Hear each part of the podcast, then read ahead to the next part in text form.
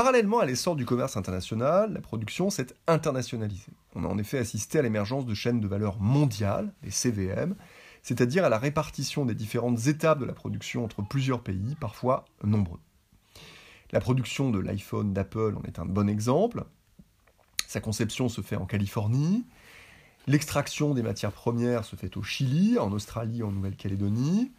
La production des composants se fait en Europe, au Japon ou en Corée du Sud. L'assemblage se fait en Chine, la commercialisation se fait un peu partout dans le monde.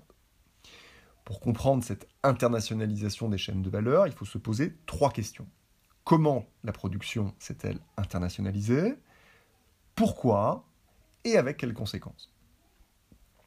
Comment donc les chaînes de valeur se sont-elles internationalisées?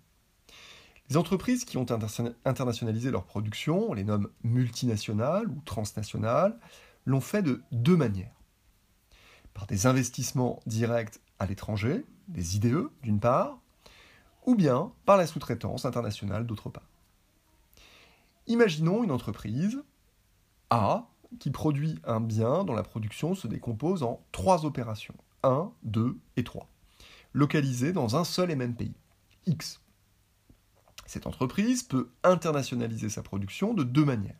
Première manière, elle maintient l'opération 1 dans le pays X mais elle implante les autres à l'étranger. Elle crée ainsi une usine dans le pays Y qui effectuera l'opération 2, et elle rachète une entreprise dans le pays Z qui devient ainsi sa filiale à qui elle confie l'opération 3. Dans les deux cas, euh, création d'une usine ou rachat d'une entreprise, il s'agit d'une acquisition de capital fixe, autrement dit d'un investissement, mais un investissement à l'étranger. C'est cela, un IDE. Deuxième manière, l'entreprise peut externaliser ses opérations 2 et 3, c'est-à-dire qu'elle peut les confier à deux autres entreprises, appelons-les B et C, qui ne lui appartiennent pas. C'est ce qu'on appelle des sous-traitants implantés dans les pays Y et Z.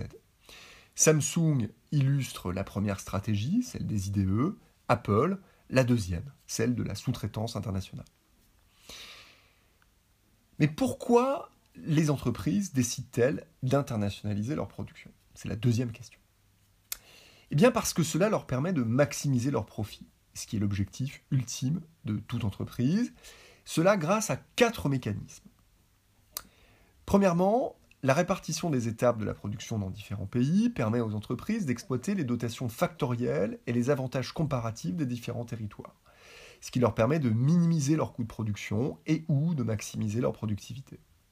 Les iPhones d'Apple sont ainsi conçus dans des centres de recherche et de développement de la Silicon Valley, où le travail qualifié est abondant et où l'environnement technologique est favorable. Ces matières premières, le lithium, le cuivre, le cobalt, sont extraites dans des pays qui disposent d'importants gisements. Ces composants sont produits dans des pays qui disposent des technologies et des compétences adéquates.